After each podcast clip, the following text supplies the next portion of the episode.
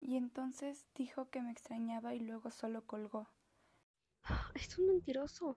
¿Qué? Mike es un mentiroso. Obviamente no tiene nada que hacer y obviamente su abuela no está enferma, te lo aseguro. Él y Lucas deben estar jugando. Pero los amigos no mienten.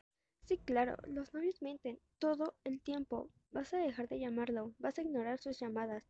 Por lo que a ti respecta, él no existe. ¿No existe? Te trató como basura, vas a tratarla como basura. Dale de su propia medicina. ¿Darle su medicina? Ujú, Y si él no arregla esto, si no le explica, terminas con él. Ven, ¿A dónde vamos?